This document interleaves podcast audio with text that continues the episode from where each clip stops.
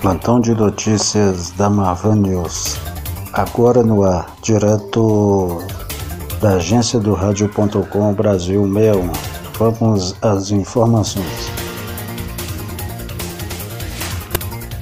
Os eleitores que faltarem às eleições municipais de 2020 vão poder justificar a ausência sem sair de casa. De acordo com o Tribunal Superior Eleitoral, isso será possível por meio de uma nova versão do aplicativo e-Título, disponível para smartphones e tablets. A inovação vai auxiliar os cidadãos que já baixaram e habilitaram o aplicativo em seus dispositivos móveis e estiverem fora de seu domicílio eleitoral ou impedidos de votar nos dias 15 e 29 de novembro, datas do primeiro e segundo turno das eleições. Por hora, o TSE afirma que o aplicativo só vai aceitar justificativas depois da votação. No entanto, a Justiça Eleitoral prepara uma segunda versão da plataforma, que vai permitir a justificativa nos dias do pleito. No entanto, essa nova funcionalidade ainda não tem data para ser lançada. Reportagem Felipe Moura. A dívida pública federal subiu 1,5% na comparação entre julho e agosto e chegou aos 4 trilhões e 400 bilhões de reais. Os dados foram divulgados pela Secretaria do Tesouro Nacional nesta terça-feira. O estoque da dívida foi puxado pelo recorde de emissões no período, cerca de 114 bilhões emitidos,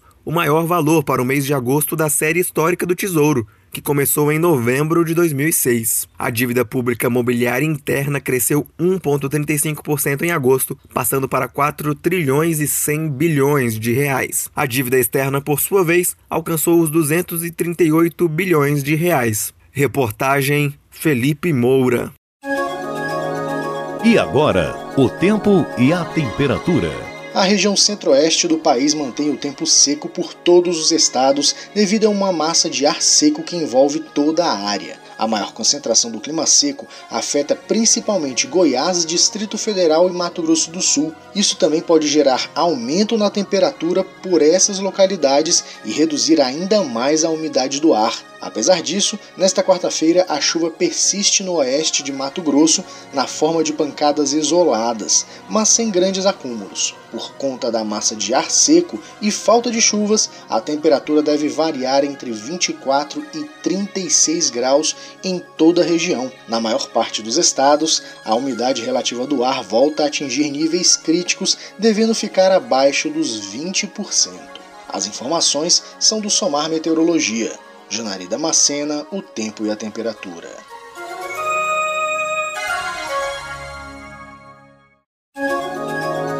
E agora, o tempo e a temperatura. Previsão de tempo quente e seco na maior parte da região sudeste do país nesta quarta-feira. Isso ocorre graças à influência de uma massa de ar seco. Sem chuva, a atenção se volta para os baixos índices de umidade do ar nas horas mais quentes do dia e ao aumento no número de focos de queimada. Há possibilidade de chuva rápida e passageira no litoral paulista, Médio Paraíba, Costa Verde no Rio de Janeiro e sul de Minas Gerais. A temperatura mínima é de 15 e a máxima pode passar dos 40 graus. A umidade relativa do ar pode variar entre 12 e 100%. As informações são do Somar Meteorologia. Felipe Moura, o tempo e a temperatura.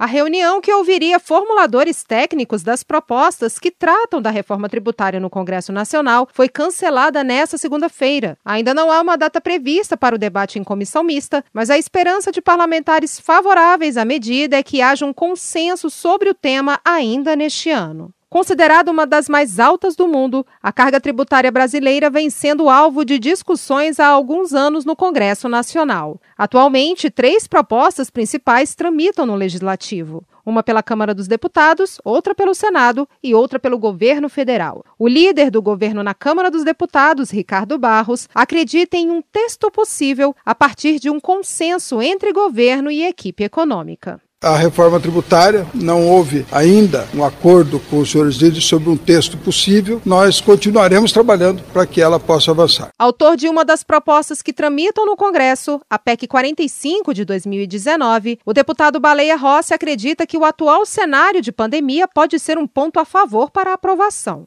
Nós vamos finalizar a pandemia com um país mais pobre, mais desigual, com mais dificuldades Portanto, o Congresso Nacional e o governo federal têm uma responsabilidade de ter uma pauta que nos permita, enquanto economia, reagir mais rapidamente. Mas, na opinião do advogado tributarista Thales Falek, o momento de pandemia em que o mundo inteiro vive talvez não seja adequado para a pauta. Ele defende adiar a discussão e votação, já que não há como fugir do aumento de algumas despesas por conta da crise sanitária. Eu não sou contra uma reforma tributária, eu sou completamente a favor. Eu acho que a gente tem que criar um modelo sustentável, sair dessa esquizofrenia que a gente vive e convive dentro do sistema tributário, mas o momento ideal não é agora. O debate dessa segunda-feira, que contaria com os formuladores técnicos das principais propostas da reforma tributária, ainda não tem data para ocorrer. Reportagem Jalila Árabe.